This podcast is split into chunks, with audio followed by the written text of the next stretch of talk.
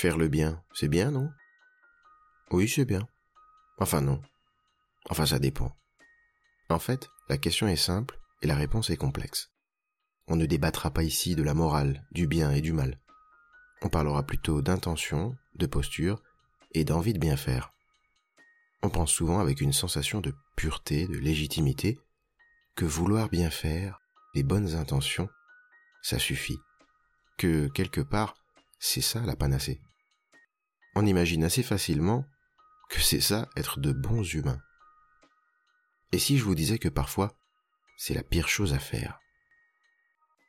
Eh oui, il arrive que malgré les bonnes intentions, l'effet ne soit pas au rendez-vous.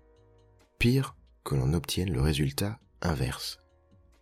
Quelquefois, tel un boomerang, nous projetons notre action aidante et ne récoltons que son retour fracassant et douloureux. Le constat est implacable, on a empiré les choses.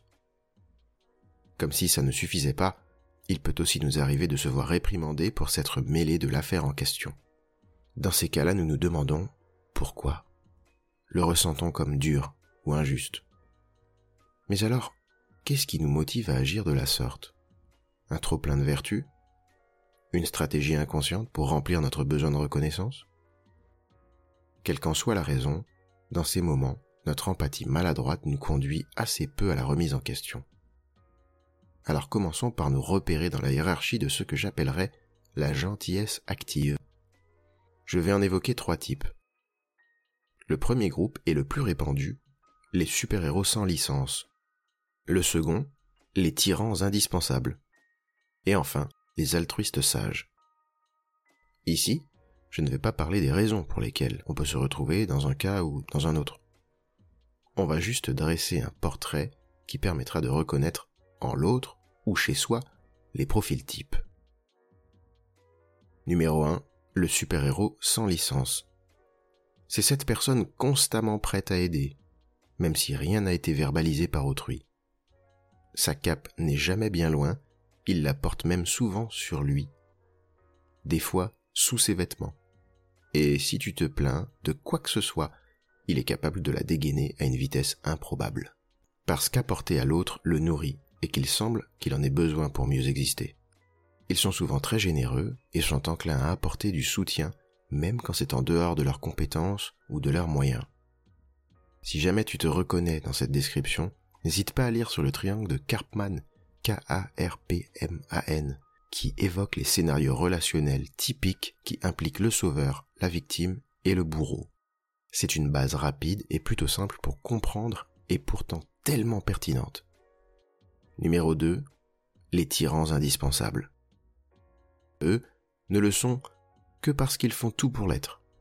Ici, on est moins dans une surempathie que dans le besoin d'avoir le contrôle en se rendant nécessaire.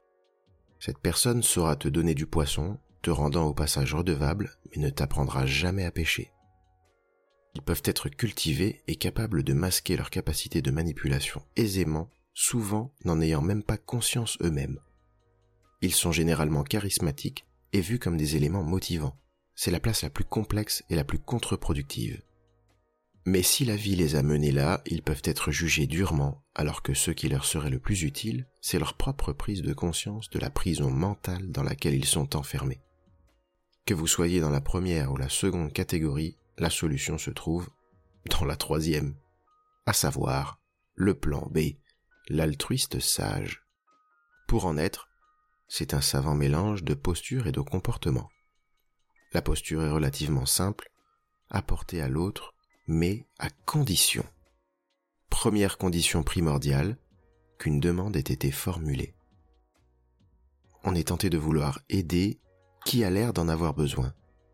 Or, c'est déjà penser à la place de l'autre, des fois même lui retirer l'occasion d'apprendre à faire, ou encore lui faire vivre une mini-humiliation on est en train de lui dire Je sais faire mieux que vous, j'ai réussi ou vous échoué.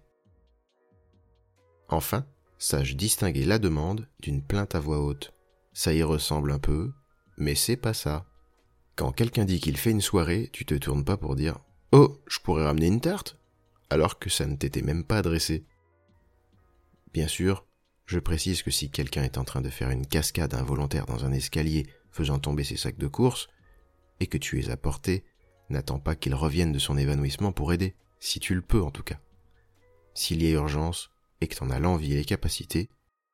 Deuxième condition à doser, la relation à la personne. Si vous êtes en couple, vous êtes des amants. Si vous vous côtoyez dans le cadre du travail, vous êtes collègues. Si tu es parent, tu es un père ou une mère. Dans tous les cas, tu n'es donc pas psychologue. Tu n'as ni les compétences ni le statut pour. Donc inutile de t'improviser sauveur si ta fille est instable mentalement, ou bien que ton conjoint est jaloux maladif, ou encore que ton collègue est dépressif.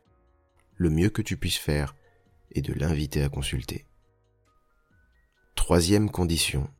Aider ne devrait jamais être un moyen d'obtenir la validation de l'autre. Rendre service n'est donc pas une manière d'avoir la preuve que je suis une bonne personne, ni une stratégie, même inconsciente, d'acheter l'amour des autres. Alors arrête de donner, de te donner, pour être traité comme tu le devrais. Entendre des mots qui devraient être dits, avoir des gestes qui te font te sentir important. Tu es important. Nul besoin de le payer. Quatrième et dernière condition, celle-ci on la connaît tous. Ne rien attendre en retour. Mais version plan B. Attention subtilité, et non des moindres. Si tu donnes, et qu'il n'y a jamais de retour, tu es officiellement devenu un arbre fruitier. Les gens viennent cueillir joyeusement tes fruits jusqu'à plus fin, ou que tu sois à sec, mais ne t'apportent rien. C'est déséquilibré, tout simplement. Fais donc dans une intention de faire sans attente. Mais sois attentif à ce que tu ne deviennes pas un distributeur de bonbons gratuits. Je sais que c'est dur des fois de ne rien faire. Parfois la parade, c'est de déléguer. Laisser plus compétent ou plus légitime que soi faire. Savoir quand c'est le bon moment de ne rien faire, c'est la sagesse de l'inaction. Une des armes les plus importantes de l'altruiste sage. Tu sais maintenant comment être un bienfaiteur équilibré et averti. Je récapitule pour toi. Sois la réponse et non la proposition spontanée d'aide. Rappelle-toi qui tu es pour cette personne et ton champ de compétences sur son avancée dans la vie. N'achète pas d'amour en étant au service de quiconque. Et enfin, fais avec générosité et sans attente mais ne sois pas un pigeon de longue durée. Merci encore pour le temps que tu as pris à écouter ce podcast. J'irai plus loin et donnerai quelques subtilités sur la version off de cet épisode. Alors à bientôt.